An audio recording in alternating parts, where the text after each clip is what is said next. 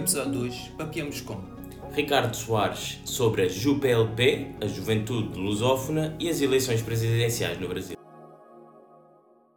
Olá a todos, bem-vindos a mais um episódio da Papeada. Helder, desta vez temos um convidado.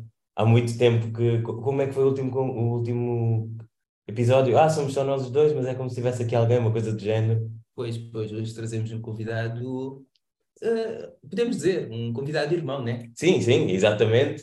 Uh, e, e, vão ver pelo, pela voz pelo sotaque. e pelo sotaque. Vamos ver se descobrem de onde é que ele é. Vamos ver se descobrem. O nosso convidado é brasileiro, ele é de Belo Horizonte, ele é estudante de jornalismo, ele é coordenador e fundador da JUPLP, que é, uh, eu tenho aqui o nome, mas posso dizer mais à frente, gosta de café e de cerveja, não gosta de preconceito, injustiça social e desigualdade, a JUPLP é um acrónimo para a Juventude Unida dos Países de Língua Portuguesa, um movimento criado por jovens em julho de 2020, mais ou menos na mesma altura que a Papeada foi criada.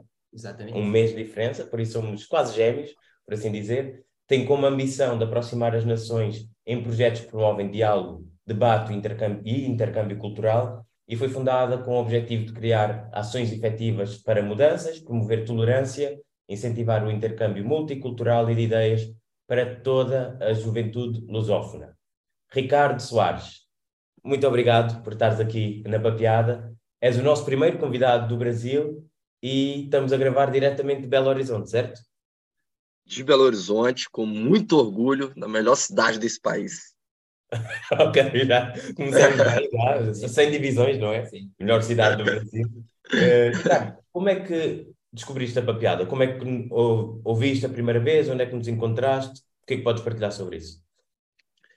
Ô, gente, primeira, primeiramente, muito obrigado pelo convite. É, Fábio, Helder, é, é, é de muita honra para mim estar aqui como Ricardo, como coordenador da JUPLP. Eu posso ser absolutamente transparente porque eu sempre tive vontade de participar do Papeado, por isso que eu já fiquei, às vezes, mandando mensagem para a gente participar. Então, eu fiquei muito feliz pelo convite. É... Eu não lembro exatamente quando e como que eu conheci a papiada, mas pela JPLP eu comecei a, a procurar muitas coisas que envolviam a lusofonia. Comecei a, a, a, procurar mesmo cada coisa que envolvia, principalmente feito por pessoas jovens que utilizam é, os meios de internet para promover debate, para promover a cultura e principalmente essas conversas que são muito valiosas para mim. E, mas eu, eu não lembro exatamente quando eu conheci, mas eu sei que quando eu conheci, eu sabia que era um projeto enorme e muito, muito grande. Obrigado é pelo. É parece que é verdade. Pois. É um feedback que vamos receber. É 100% verdade. Eu falo isso só de conhecimento de causa. Muita responsabilidade. Exato. E e sobre a JUPLP, como disseste, és o coordenador e nós começámos a trocar mensagens há cerca de um ano, tu e eu, no Instagram, pela papeada e depois eu comecei, eu sigo a JUPLP, vejo sempre uh, os temas em que vocês estão em cima deles, gosto muito da linha editorial, é muito fresca, mesmo a imagem é muito moderna, tipo, é engajante, dá para uma pessoa seguir. E como é que surgiu a ideia uh, da JUPLP? O que é que podes partilhar sobre quando é que vai, há ideia, depois efetivamente existe a organização e como é que tem sido a experiência? Vamos lá, Fábio e Helder. A JUPLP, é, ela nasceu de um momento bastante complicado. Primeiro, socialmente e, e no mundo inteiro a gente estava vivendo o ápice da Covid-19, em um momento que a gente não sabia exatamente o que era e não sabia quando ia ser a salvação, que no caso as vacinas. E eu trancado aqui em casa e com diversos problemas pessoais, é, eu, eu, eu comecei a, a procurar saídas desse problema que eu vivia. Eu falo que esse momento que eu, que eu vivi lá atrás, eu, eu sei que vai chegar uma hora que eu vou parar de falar sobre isso, mas é, para a gente entender a história da JPLP, eu preciso de fazer essa, essa base. Hum eu estava em um momento muito difícil da minha vida, muito, assim, muito, muito, muito, com autoestima muito baixa, que é um problema que vários e vários jovens passam. E eu já participava de um projeto aqui, que é a Brain, que é um coletivo cultural e social. E a gente estava naquela época das lives, é, fazer live no Instagram. E aí eu, a gente tinha uma live, uma, uma live, eu ia participar com a deputada federal do meu estado, Áurea Carolina. E aí eu não estava conseguindo muito estudar, não estava conseguindo, não tinha cabeça para participar, mas eu queria. O tema era juventude e política. E aí eu fui ouvir algumas coisas para pegar umas referências e tal. E apareceu um vídeo no YouTube de um angolano que se chama Armando Moalumene. Eu ouvi esse, esse podcast. Quando eu, eu acabei de ouvir o podcast que ele fala sobre juventude política, veio na minha cabeça o seguinte: eu vou criar um projeto para a juventude, que é a qual eu pertenço, porque eu sou uma pessoa jovem, que envolva os países de língua portuguesa. Assim, do nada, assim, foi entregue para mim essa ideia. E aí, eu tenho uma qualidade muito boa porque eu tento muito. Eu tento, sempre tentei demais. E eu nunca consegui 90% das coisas que eu tentei. Mas eu sempre falo que as 10% que, eu, que, eu, que, eu, que, que deu certo, para mim, vale a minha vida. Então, eu fui começar a procurar muita, muita coisa. Eu fui consumir, porque, assim, é, para a gente fazer um, um, um, levantamento histórico, o brasileiro não conhece sobre a lusofonia. Eu não conhecia. Hoje, se eu andar na rua aqui e chegar para uma pessoa e perguntar quais países que falam a língua portuguesa, as pessoas vão falar Portugal e talvez Angola. Uhum. Não conhece a dimensão da lusofonia. Então, o, o, a própria cultura brasileira expulsa é, principalmente é, conhecimentos que vêm do, do, do, do, do continente africano. A gente só, só consome coisa da Europa, dos Estados Unidos. Então, aí eu também não conhecia eu fui procurar conhecer, saber quais são esses países, saber como que é a cultura de cada um, que eu estou tentando aprender até hoje, porque a cultura é muito vasta. É...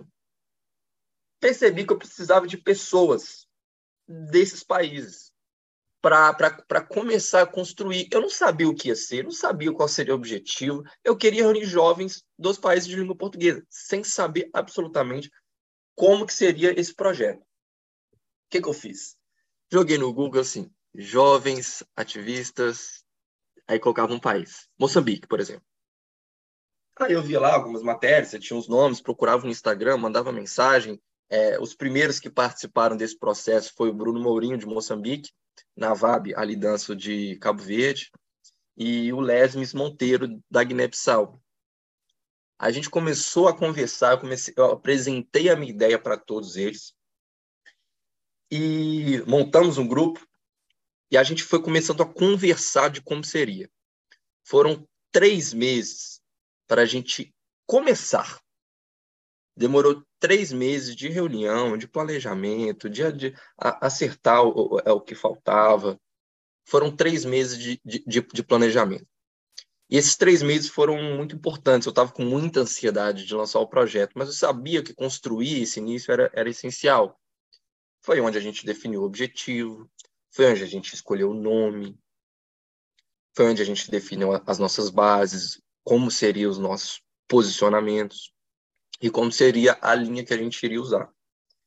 É, então, aí eu, a gente lançou a JPLP em outubro de 2020.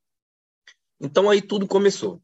É, começou a gente começou apresentando sobre a cultura de cada país, é, sobre a política, sobre na época a gente falava muito sobre é, os casos de Covid nos países de português, a gente passava um relatório é, é, de casos, de óbitos, e na época, quando começou a vacinação, também a vacinação.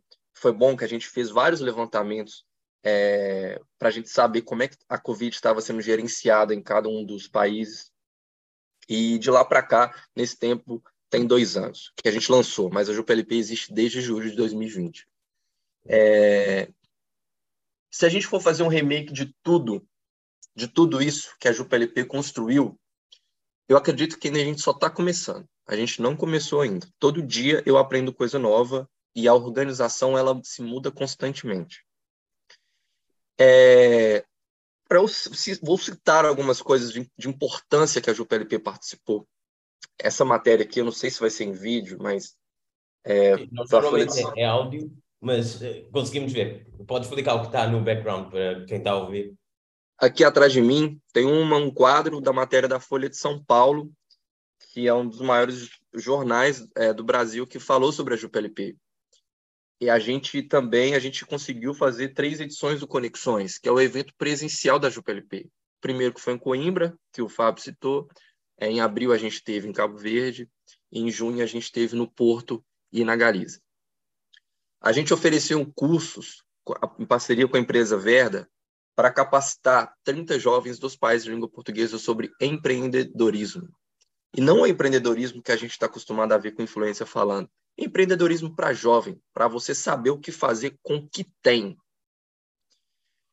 É... Então, tudo que a gente construiu, tudo que a gente conquistou, foi de muito trabalho. No off que a gente estava conversando aqui, eu disse que a JupLP nunca teve incentivo de um centavo sequer. Uhum. É, é porque é verdade. Então, tudo que a gente construiu, que a gente fez, o que a gente vai fazer, é por muito amor, muito trabalho. Não tem um dia que eu não trabalho pela JupLP, desde julho de 2020. Não tem um dia que eu não trabalho pela JupLP. Hoje, é, eu posso falar assim que a JupLP está em uma posição na lusofonia que ninguém está. Com respeito a diversas organizações, projetos que, que envolva a juventude da lusofonia. Mas hoje o PLP hoje está num lugar que ninguém está. Vamos pegar de exemplo o Fórum das Juventudes da CPLP, onde tem dinheiro, tem poder. Há muito tempo que não há nenhuma ação. Você entra no site, acho que é a última coisa de anos atrás. E a CPLP, teoricamente, teria que participar dessas construções a JUPLP alguma vez teve uma comunicação com a CPLP? Uma comunicação de dois lados, ou seja, houve alguma resposta da CPLP ou não há interesse da parte deles? Nunca tivemos resposta. Isso aí eu posso falar depois, porque tem todo um, um processo envolvendo a CPLP. Mas só para concluir, é... a JUPLP está em um lugar que, que, que, ainda ninguém está, porque a gente está próximo aos jovens. A gente quer estar tá próximo à juventude eu falo, eu, igual eu, eu, eu, falei aí das coisas que eu gosto, eu falo de café e cerveja, é, e eu sempre falo também em eventos da JPLP, em reuniões, eu falo, a gente tem que ter o nosso lazer também, a gente não pode deixar de ser jovem. A gente tem que. É, não, não, dá para a gente chegar aqui e é, fazer um evento, botar terninho, falar palavra bonita, é, se a gente não também não é, é, respeitar os, os, os lazeres da juventude. Então, assim, a gente está próximo da juventude e a gente quer sempre estar tá próximo. Eu vou parar por aqui, porque senão eu vou ficar falando muito. Não, não, não. não. É, tem sido interessante. A ideia é exatamente essa, termos uma conversa, sim. Sim, tem sido interessante um bocado ver, ver e ver, ver esse processo por que se passaram, até porque Papeada foi algo semelhante, um projeto diferente, mas em plena pandemia, ok, vamos tentar fazer aqui alguma coisa e Portanto, podemos dizer que a JupLP é mais um filho da pandemia. Exato. Mas, Ricardo, e por acaso até íamos uh, fazer aqui algumas questões sobre as vossas iniciativas, no caso, a conexões e um, o desenho de negócios com impacto, mas acabaste ali por, por falar um bocado sobre esse, essas iniciativas. Mas o que, é que, o que é que achas? O que é que significa uma JupLP bem-sucedida? Qual é, daqui, se formos ver, por exemplo, nos próximos cinco anos, onde é que a JupLP estaria, de acordo com os vossos planos ideais? Helder, a gente está hoje planejando a formalização jurídica da JUPLP. Nós somos um movimento hoje que não tem representação jurídica e isso acaba que impede a gente conseguir coisas maiores. Então, a gente está nesse processo de formalização que, pelos meus, meus planejamentos, até o final do ano a gente já vai estar tá formalizado. Com a formalização, a gente vai conseguir fazer parcerias e, e, e ter possibilidade de fazer coisas muito maiores. Eu falei isso numa entrevista uma vez, que eu quero que a JupLP seja representação para os 48 milhões de jovens espalhados nesses países. E não sei se aqui, é, qual é o limite da faixa etária para ser considerado jovem, de acordo com a JupLP? Olha, vamos lá. Por exemplo, aqui no Brasil é de 15 a 29. Ok. Nós já, já não, gente, nós já não somos jovens. Mas a gente, a gente não usa, a gente não usa limites de idade para definir juventude. Uhum. A JupLP, antes de tudo, assim, de, antes de tudo, é um, é, um, é um movimento pela língua e pela cultura. A juventude é o eixo. A juventude é só o eixo. E independe de país e independe de idade. Mas, como tem o foco, que no caso é a juventude, é, a gente pretende assim ser uma representação para 48 mil, milhões de jovens, mas a gente usa essa frase mais porque o objetivo de grandeza que a gente quer ter. E eu não sei se vai ser daqui a cinco anos, não sei se vai ser daqui a 15, não sei se vai ser daqui a, a 50 anos. Mas eu acredito que um dia será. Eu não vou ser mais jovem, não vou estar participando mais, vão ter pessoas mais, mais capacitadas do que eu, talvez até meus filhos. E aí eles vão poder ver essa, essa, essa, essa concretização de um sonho e aonde que eu quero estar. Mas daqui a cinco anos, Helder Fábio, é, eu espero que a JupLP ela tenha se fortalecido e tenha conseguido fazer diversas ações de impacto, mas de impacto mesmo, efetivo. O curso com, com a Verda sobre desenhando negócios de impacto, isso sim é uma, uma, uma ação efetiva. Não é importante postar, falar, fazer, fazer publicações e tal, mas ter esse impacto, sabe? Principalmente econômico na juventude, é, de trabalho, é, de, de, estudo. Eu acredito que a JupLP vai estar atuando muito forte nessa área, porque é o que a gente sonha. Sim, sim, completamente de acordo. Acho que hum, aqui nós desejamos, desejamos os melhores sucessos, portanto, eu acho que o projeto é um projeto interessante. Gostava de ainda ser jovem para fazer parte, mas se calhar já, já, já, já ultrapassei isso, mas obviamente. O convite fica que... feito para a Fábio e Helder, se quiser participar da JupLP, a gente está junto, cara. Não, igual eu falei, não existe limite de idade, não. Como eméritos. Em vez de, como jovem, nós somos os avós. Não, vamos ser. Pode ser. Os avós da juventude dos pais de língua portuguesa. Exatamente. Exatamente. Um, Ricardo, estamos a gravar hoje no dia 1 de outubro de 2022. Uh, ah, aqui estou a frisar essa data só porque amanhã é uma data especial no Brasil e não podíamos ter aqui um brasileiro connosco hoje sem tocar na questão da, das eleições que vão, que vão ocorrer amanhã no Brasil. E ainda por cima, ah, andamos a falar há meses para ter uma data. Esta data não foi por causa das eleições amanhã no Brasil, mas tendo aqui o Ricardo, uma pessoa interessada, socialmente ativa, tínhamos que falar sobre isso. Pois não podia deixar de ser.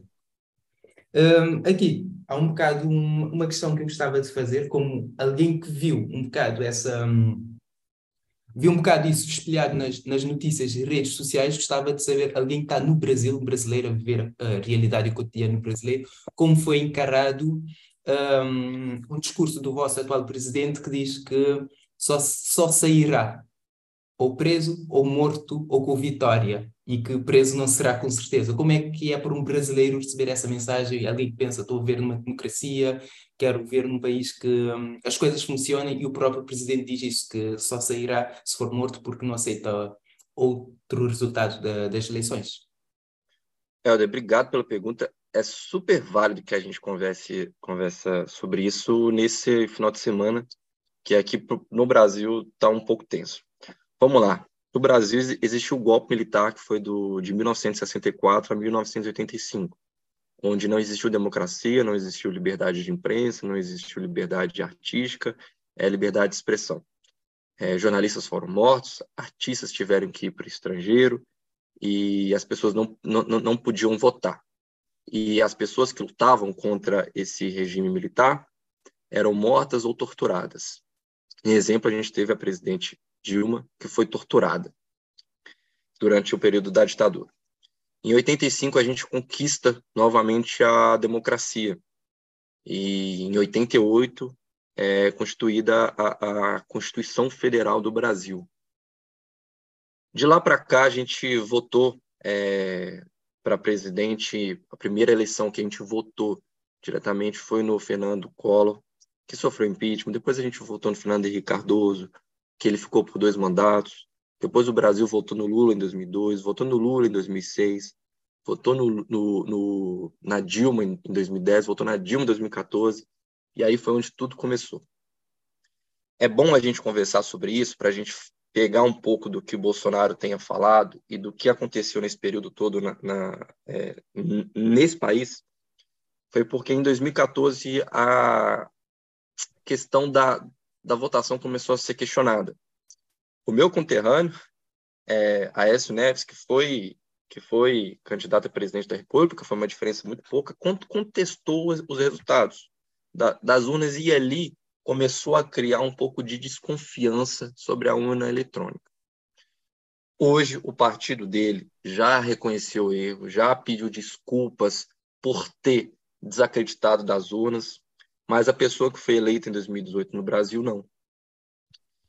A urna eletrônica é um dos meios, é um dos meios mais confiáveis de eleições no mundo.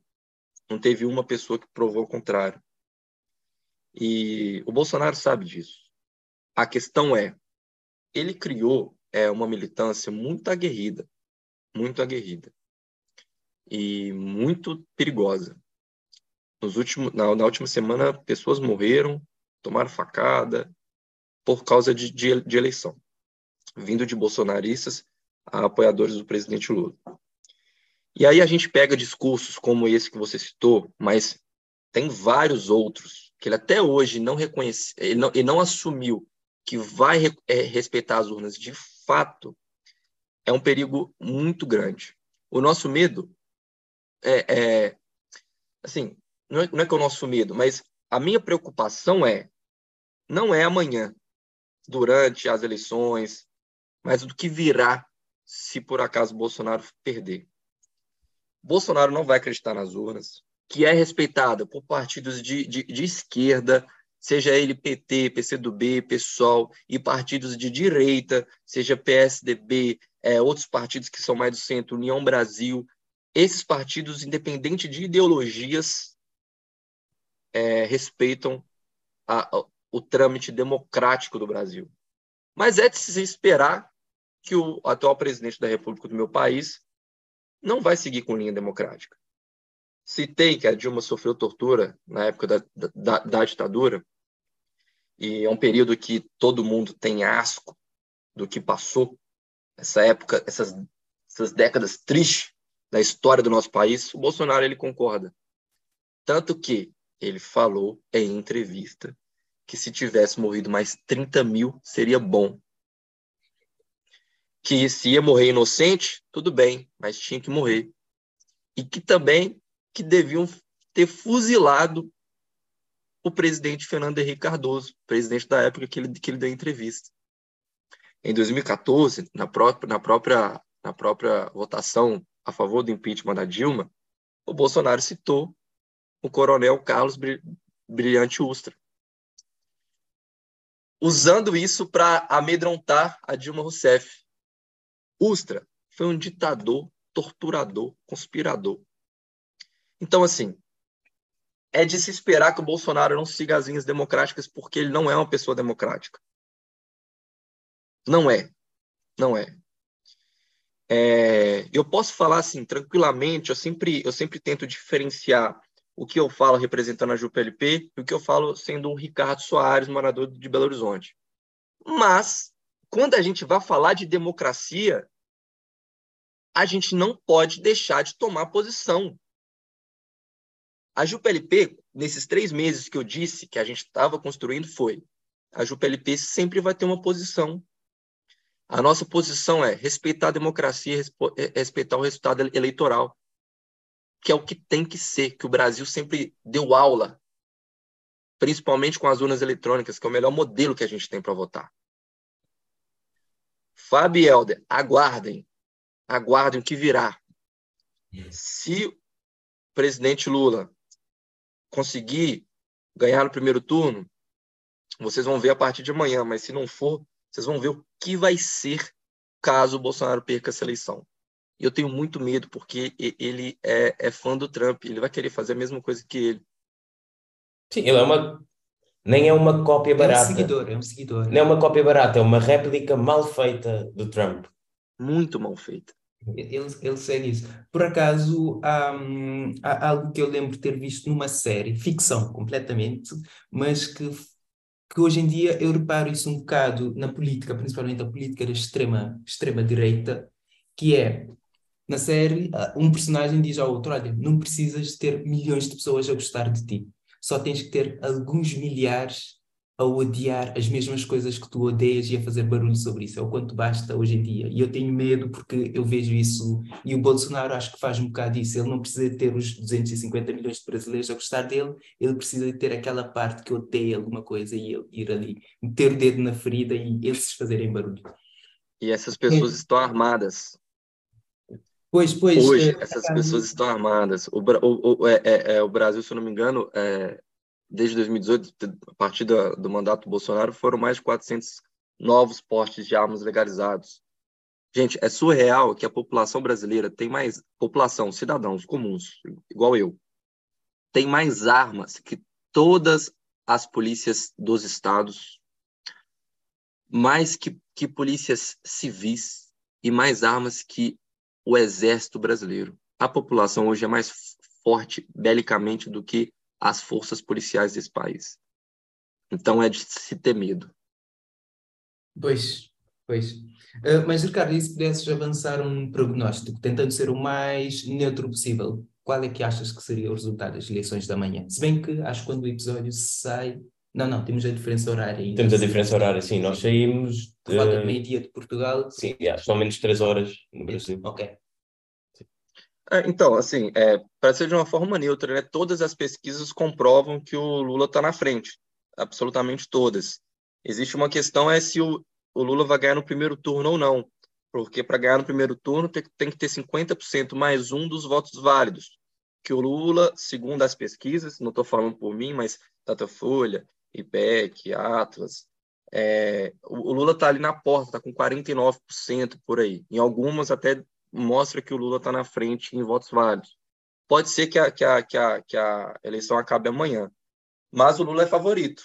O Lula é o favorito das eleições, porque ele já tem uma bagagem, né? Ele foi presidente do país por oito anos e ele está construindo também uma frente ampla. Ele é o favorito, segundo as pesquisas. Mas eu acredito que vai seguir essa, essa linha, porque assim, eu acredito na ciência e na matemática e na, e na pesquisa, que, que é o que está sendo. Então, eu acredito que vai seguir nesse formato. O Lula na frente, não sei se vai ser no primeiro turno, e o Bolsonaro com a sua linha que a base dele, que, que ela, ela não muda, é a base dele mesmo, fiel, independente de qualquer coisa, que está em volta de 31%. É... Fora os dois, que o Brasil, tá, a gente está numa eleição muito polarizada, né? é Lula ou Bolsonaro, tem, tem candidatos que vão se tornar futuramente pessoas de nome, né? Por exemplo, a Simone Tebet, ela se tornou uma, uma, uma, uma referência, assim, que ela se tornou conhecida, pessoa inteligente. É, politicamente, eu não, eu não alinho com nenhuma ideia dela, eu, pessoal, mas é uma pessoa democrática que, que se mostrou muito, muito, muito boa, sabe? E aí, então, essas eleições, mesmo com a polarização, que é Lula e Bolsonaro, foram criados nomes como a Simone Tebet, que eu acho que vai ter um futuro brilhante na política. Que já tem, porque ela é senadora, mas eu acho que ela vai chegar a algo para disputar de cabeça nas próximas eleições presidenciais. Tu achas que o Lula tem mais probabilidades de ganhar na primeira ou na segunda volta? Cara, estamos assim, é porque igual eu falei, tá muito tá muito na em cima a pesquisa que saiu ontem, dos votos válidos, o Lula está com 50,7%. E tem umas que mostram que ele está com 49, alguma coisa por cento de votos válidos. Então aí não estamos assim, estamos eu acredito que pode ser que dê. Eu acho que eu acho que dá. Porque tem o voto, o voto, o voto, como é que chama? Esqueci o, nome, o termo do voto. Útil. Mas aquela aquela pessoa, não, não não do voto útil, mas daquela pessoa que não está ligado com a política, não gosta de época de eleição, de campanha, chega para votar e fala assim: ah, eu vou votar nesse cara que está quase ganhando aqui só para acabar com esse negócio logo, para não ficar 28 dias consumindo mais coisa de política. Tem essa, tem essa, essa possibilidade do voto. Eu acredito que dê, mas não posso garantir porque está muito em cima mesmo. Está muito, muito em cima. Tem pesquisa que mostra que dá, tem pesquisas que não. Hoje, a data de gravação de, desse podcast, vão sair duas pesquisas importantes que é do Datafolha e IPEC, que são as mais confiáveis.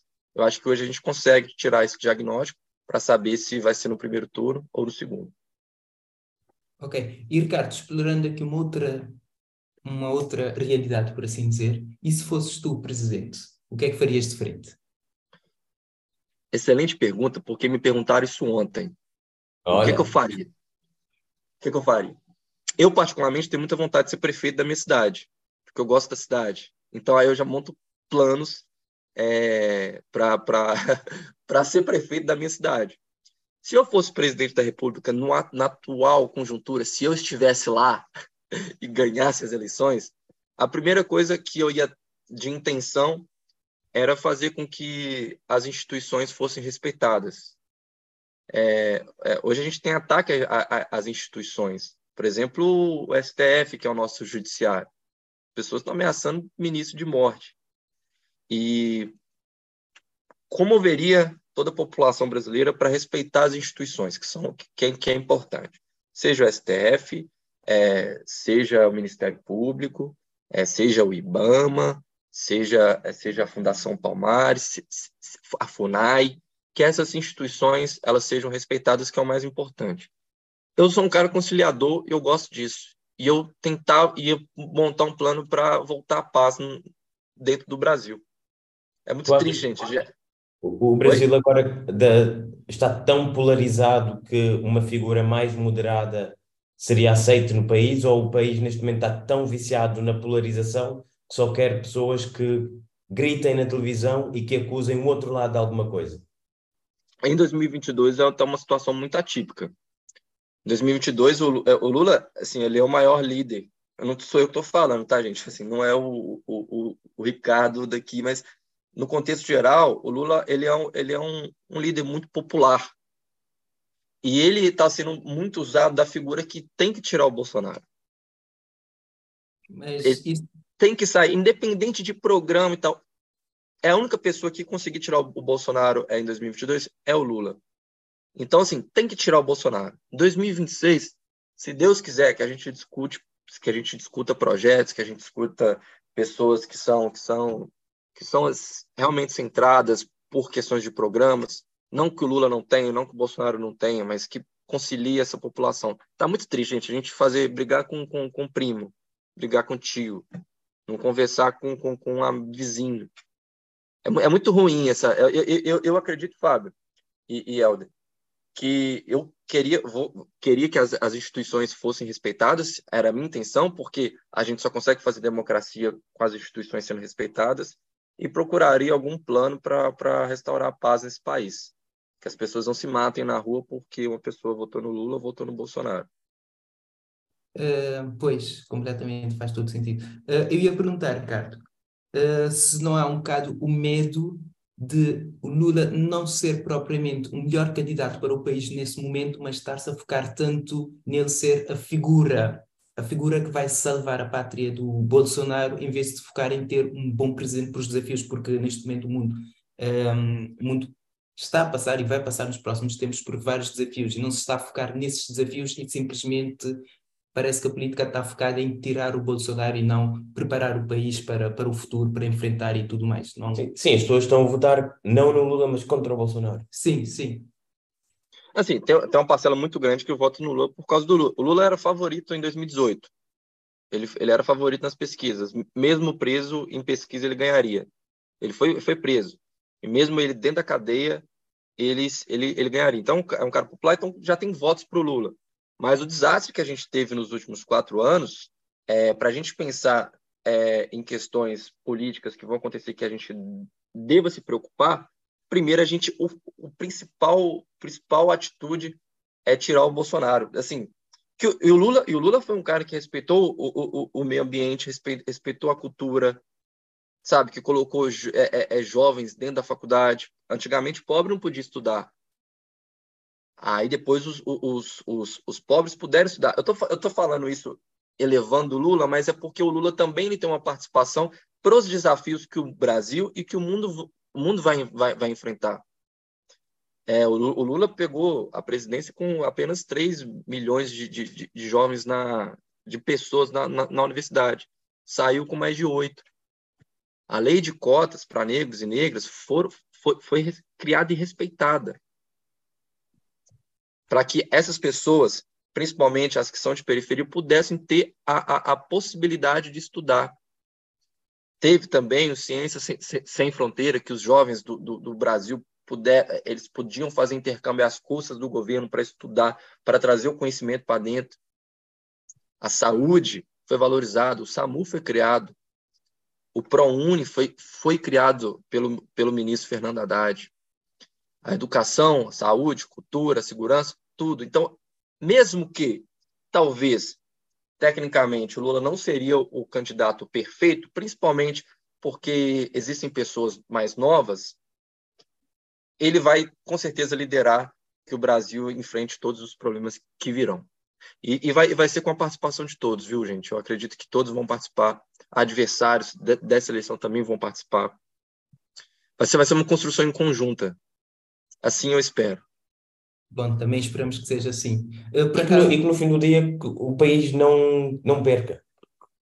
Vão ter eleições, primeira volta, segunda volta, mais um presidente, menos um presidente, mas o país é maior do que qualquer presidente, por isso. Pois, com certeza. Com certeza. Mas, CPLP, é, CPLP é um mundo, pode parecer que é um mundo que está um oceano a separar, mas no final do dia. O Brasil, não sei. Ah? Não, estou a dizer, é o Brasil que está dentro da ah, CPLP, okay. está dentro do mundo. Pode parecer que está, há, uma, há um oceano a separar, mas no final do dia, até porque uh, eu conheço vários brasileiros e trabalho até com vários brasileiros. Ricardo, gostei muito da, da tua análise, muito melhor do que os especialistas que eu vejo na televisão portuguesa. Especialistas é a generalidade. Pois é, é que todos Obrigado. os especialistas ali na televisão a falar sobre, sobre esses, esses temas todos e por acaso a tua análise foi muito mais esclarecedora. Opa, obrigado. Fico feliz. Não, não, sei se no Brasil ocorre, mas na televisão portuguesa agora há especialistas, tu és especialistas de. que num dia é especialista de. Hum, Morte de rainha. Pandemias, no dia seguinte é especialista de mortes de rainha e depois é especialistas de guerra, especialistas de inflação e acabam por falar muita coisa, mas dizem pouco. Um, Ricardo, aqui apanhando um bocado também o que, o que temos falado até agora, um bocado o percurso que tu já, já, já nos uh, contaste aqui da, de como, como surgiu a JupLP, como, um bocado como é que achas que a situação uh, no Brasil no Brasil se encontra neste momento e a pergunta que nós faríamos era o que é que tu achas que deve ser o papel da juventude na sociedade e na política? Eu instituir uma frase de, de comando na JPLP, porque a gente pensa muito que, quer dizer, a juventude ouve muito que a juventude é o futuro. O que deve ser feito é pensar a juventude como presente, que é o que a gente criou. O, o tema do nosso último Conexões em junho foi a juventude é o presente. Porque, porra, já cansei de ouvir. A juventude é o futuro, porra, essa juventude vai, vai fazer muita coisa, essa juventude está muito engajada e vai mudar esse país. Gente, a gente tem que pegar a juventude e colocar ela no centro dos debates. A juventude não vai mudar o mundo. A juventude está participando para o mundo mudar agora, hoje. Não é amanhã. Não é amanhã. A gente tem que, por exemplo, é muito importante, por exemplo, que os jovens se interessem pela política, seja ela de direita ou de esquerda, mas que eles saibam o papel político que, que, que, deve, que deva ter. Então, a juventude hoje, que é o, é o lema que eu trago para a JupLP, é a juventude é o presente que a gente comece a participar hoje dos debates. E não esperar que no futuro a juventude vai fazer isso, essa juventude que está vindo aí é muito boa, vai, vai fazer muita coisa pelo país ou por qualquer outro país. É sempre assim, vai mudar, vai fazer. É bom que, que, que, que, que, que todo o sistema utilize a juventude como meio também de mudança hoje. E eu tô, a gente está falando de política aqui, por exemplo, é, é assim, dentro da, no caso do meu país, a juventude ela é muito atuante em diversas ações. E aí você vê, seja partido de esquerda ou de direita, a juventude não é utilizada, não é chamada para os debates. Assim, olha, vamos, vamos discutir cultura com a juventude, vamos discutir economia com a juventude, vamos discutir trabalho com a juventude, discutir o meio ambiente com a juventude. Então é o seguinte, eu acho que para mudar alguma coisa, para ter essa participação da juventude, é importante que a juventude entre no debate e não fique só para o futuro. Ok, uh, concordo plenamente, até porque eu quando vejo juventude, já não somos tão jovens, não é? Quando, quando é era... jovem, sim, é jovem, sim. Ser jovem está na mente. É eu, eu, por exemplo, eu, eu pessoalmente, a crescer, nunca tive interesse e rejeitava mesmo questões políticas, porque a ideia, está muito em Portugal, é os políticos são todos mentirosos, só sabem roubar, estão aqui para nos enganar. Isso foi o que eu cresci a ouvir. Eu só tive interesse em seguir política quando vivi no estrangeiro, quando uh, vivi em Espanha, e comecei a ter interesse em entender o que era a política por trás da política, porque política partidária de televisão é puro entretenimento hoje em dia, mas a ciência política, entender política, porque a política está em tudo, isso sim foi quando eu comecei a gostar de política, porque vivi na altura em Barcelona que houve o referendo pela independência. E o que mostravam na televisão e muita gente perguntava como é que Barcelona está, e eu, Barcelona está ok, mas o que a televisão mostrava era que parecia que ia entrar em guerra civil. Então aí comecei a ter mais interesse de entender o que é política, e depois, pronto, ao voltar para Portugal, comecei a ter mais interesse na política, na realidade política em Portugal e em Cabo Verde, mas lá está, como um jovem eu entendo o porquê de ser mais fácil uh, ignorar e não se quer seguir a política porque a política não é desenhada para os jovens, por simplesmente. Mas pronto, uh, Obrigado pela tua partilha e pela posição e pela análise, mais uma vez, é aqui uma grande análise. E estamos agora a chegar à reta final, mas antes de terminarmos, temos aqui. Por acaso temos muita coisa que gostávamos de falar, mas. Sim, nós acho que fizemos para aí 30% a 40% das perguntas que tínhamos aqui, porque por simplesmente não podíamos cortar e enfiar uma pergunta quando estavas a, a falar tão bem sobre diferentes temas. Mas agora eh, temos aqui uh, algumas perguntas em que a ideia é tu não pensar sobre elas, só dizeres uma opção ou outra. É, é uma dinâmica, é um pouco para te conhecermos também, para as pessoas que estão a ouvir te conhecerem. E então, pronto, eu vou fazer depois. Escolhes é, para falar uma pessoa? Pessoa? Não, não, é, eu vou te perguntar, por exemplo, A ou B, e tu dizes B ou A. Okay? Beleza, vamos lá. E, e, são coisas que, pronto, são sobre, sobre ti. Uh, preferes ler ou escrever? Escrever. Uh, preferes, o que é que gostas mais, futebol ou novela? Futebol. Ok. Uh, preferes ouvir Anitta ou Seu Jorge? Seu Jorge. Foi difícil. Okay. Uh, preferes Paris ou Amsterdão? Paris. Paris. Ok, e a última. Se tivesses que jantar com uma destas duas pessoas, quem é que escolhias? O Bolsonaro ou o Trump? Bolsonaro. Ok, ok. foi eu que tiveste de pensar mais, por isso foi, se calhar foi. chato. Nossa, essa vocês me pegaram, cara. Meu Deus, é, essa, essa foi boa. Essa, essa última me. eu, eu não posso explicar porque eu vou, não saio com o Bolsonaro, não, né? Hã? Não, eu, não vou explicar, não. A dinâmica era só para falar. Sim, sim, sim. Era, a ideia era só isso, sim. Não, ah, não, mas é, essa foi muito boa. Gostei dessa dinâmica aí. Demais. Okay. Helder, queres, uh, antes de passarmos aqui às, aos disclaimers, aos pontos que fazemos no fim do programa, queres fazer a pergunta que tu fazes sempre? Sim, sim. Há sempre uma pergunta que nenhum convidado escapa. Um, portanto, temos que fazer essa pergunta também, Ricardo, que é como defines essa experiência papiada em uma palavra? Excelente. É porque não dá para falar uma palavra excelente, maravilhosa, foi perfeito, cara. Eu, ah, deixa eu fazer um, um, um agradecimento mesmo. Estás à vontade, sim. Das entrevistas que eu participei, que eu já falei e tudo, essa foi uma das que eu mais senti à vontade. Parece que eu conheço vocês dois tem 10 anos. Exato. Então, e é a assim, primeira vez que estamos a falar. Pois. Primeira vez que a gente está conversando. Então, assim, eu me senti muito à vontade, me senti em casa como se eu estivesse conversando com amigos, porque agora nós já somos. Então, assim, eu, eu parabenizo o Fá, parabenizo o Helder pela, pela conversa, por como vocês conduziram isso. É, foi perfeito, cara, foi perfeito. Estou muito feliz, muito feliz mesmo. Obrigado, Ricardo. Nós também estamos felizes de ter aqui.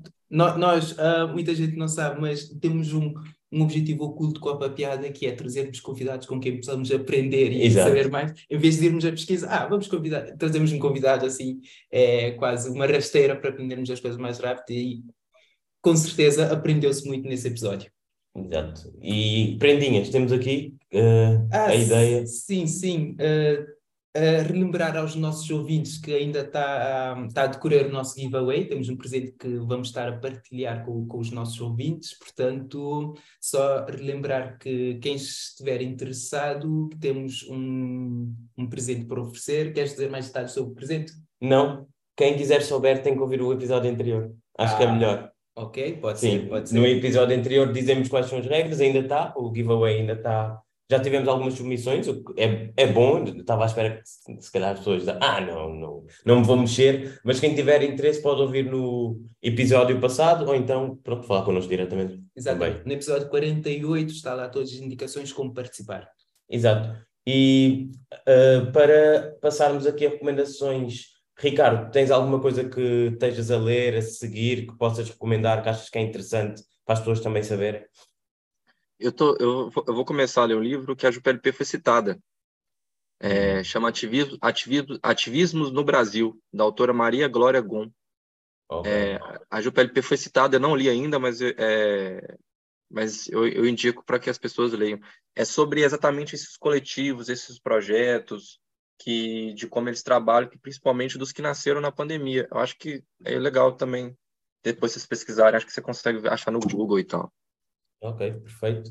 Helder, tu queres partilhar alguma coisa que andas a seguir, a ler, a ver, a comer? não, a comer acho que tu tens, tens um, algo para oh, comentar que tu experimentaste. Não, não, não, não posso recomendar, não. não. Experimentei para ver se recomendava, mas é mau, então não dá. Não, pode ser uma recomendação pela negativa. Como os economistas dizem, crescimento negativo, recomendação pela negativa. Eu quase comi cachupa lá em Portugal.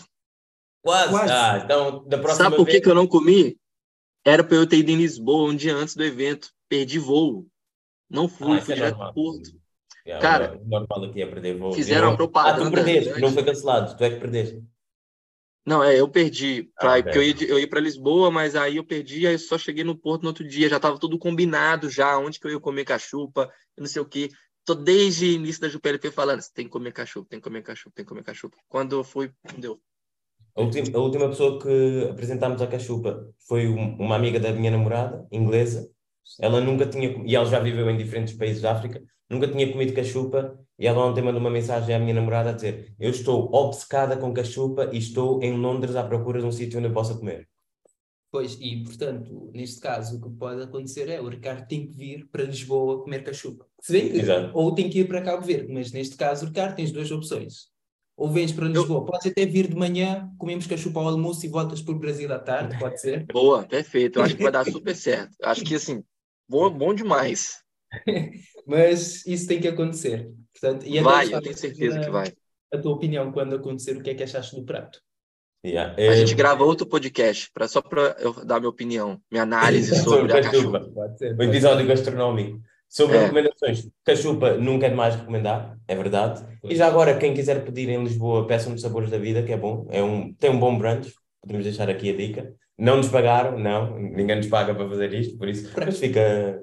Por já acaso, dizemos tantas marcas aqui, mais uma, menos uma. Por acaso, nos primeiros episódios do Pai Piada, nas primeiras semanas comíamos sempre cachupa. Pois. Comíamos e depois mudámos cachupa. para McDonald's. Estás a ver? É as marcas a tomarem conta. É, é verdade. Posso eu dar uma dica para vocês, uma sugestão de convidado? Sim, claro. É sempre, sempre bom. Deixa. Vocês estão falando da, da cachupa e tal, achei interessante. A Juperipê uma vez conheceu um cabo-verdiano que estudou gastronomia no Brasil. O TCC, a matéria de final de curso dele, foi sobre a como a colonização juntou a gastronomia de Cabo Verde e do Brasil. Hum, ok. Fazendo essa reflexão histórica do, do, do da chegada é, em Cabo Verde, da chegada no Brasil, como que a, a comida tem a ver. Então, assim, acho que fica. Eu, eu, vou, eu vou pesquisar o nome, o nome dele aqui, eu vou mandar para vocês depois em off. Okay. Eu acho que é um negócio interessante. Ok. Uh, eu, a nível de recomendações, tenho aqui algumas coisas, mas só vou recomendar um, porque eu acho que é muito ligado ao tema. Eu estou a ler uma biografia do António Guterres, o António Guterres foi primeiro-ministro de Portugal nos anos 90 e foi o primeiro-ministro, na altura do mandato dele, que a quando a CPLP foi fundada. E ele, neste momento, o António Guterres, é o secretário-geral da ONU, portanto, entre primeiro-ministro de Portugal e secretário-geral da ONU, uh, eu acho que já é uma pessoa bastante interessante E pronto, quanto mais estou a ler sobre ele, eu já tinha uma ideia sobre o senhor, mas quanto mais estou a ler, mais estou a gostar dele. E fica aqui só. É uma biografia que se chama O Mundo Não Tem de Ser Assim. Os escritores são Pedro Latoeiro e Felipe Domingos, e é a biografia sobre António Guterres, secretário-geral da ONU. E antes de terminarmos, Ricardo, queres dizer onde é que as pessoas podem encontrar tanto a ti como a JupLP? Claro, eu quero fazer um comentário também, até para utilizar esse momento final. É, eu posso ser encontrado no, no, Instagram, que é o meu arroba, é arroba Rick Soares, R-I-C Soares, e o mais importante é o da JupLP, que é arroba JupLP Mundo. É, lá, qualquer pessoa pode entrar em contato, mandar mensagem, conversa comigo mesmo, manda mensagem, eu passo meu WhatsApp, me liga. A gente vai fazendo dessa forma. E principalmente porque a partir de, dessa semana é, nós vamos abrir os departamentos para participar, participação de pessoas que não são da JupLP. Qualquer jovem que quiser contribuir para os departamentos da, da, da elas vão poder participar. Hoje, a JupLP tem um departamento de tecnologia, de diversidade sexual de gênero, é, de meio ambiente e sustentabilidade, de empreendedorismo e inovação, de cultura de desporto e, de, e departamento jurídico que é voltado às, às questões do direito desses países. Esses departamentos vão ser abertos. Se o Fábio, se o Helder quiser contribuir sobre a tecnologia na lusofonia, vai poder participar do meio ambiente, do empreendedorismo, para ajudar a JPLP a fazer essas ações como eu tinha falado início, é bom que a gente seja próximo da juventude, ouvir e, e ter a participação delas. Então, eu convido todo mundo que ouviu esse podcast para que acompanhe as publicações da, da JPLP nessa semana e se quiser contribuir nos departamentos da JPLP, vai ser um prazer e vai ser aberto para todos e para todas. Perfeito.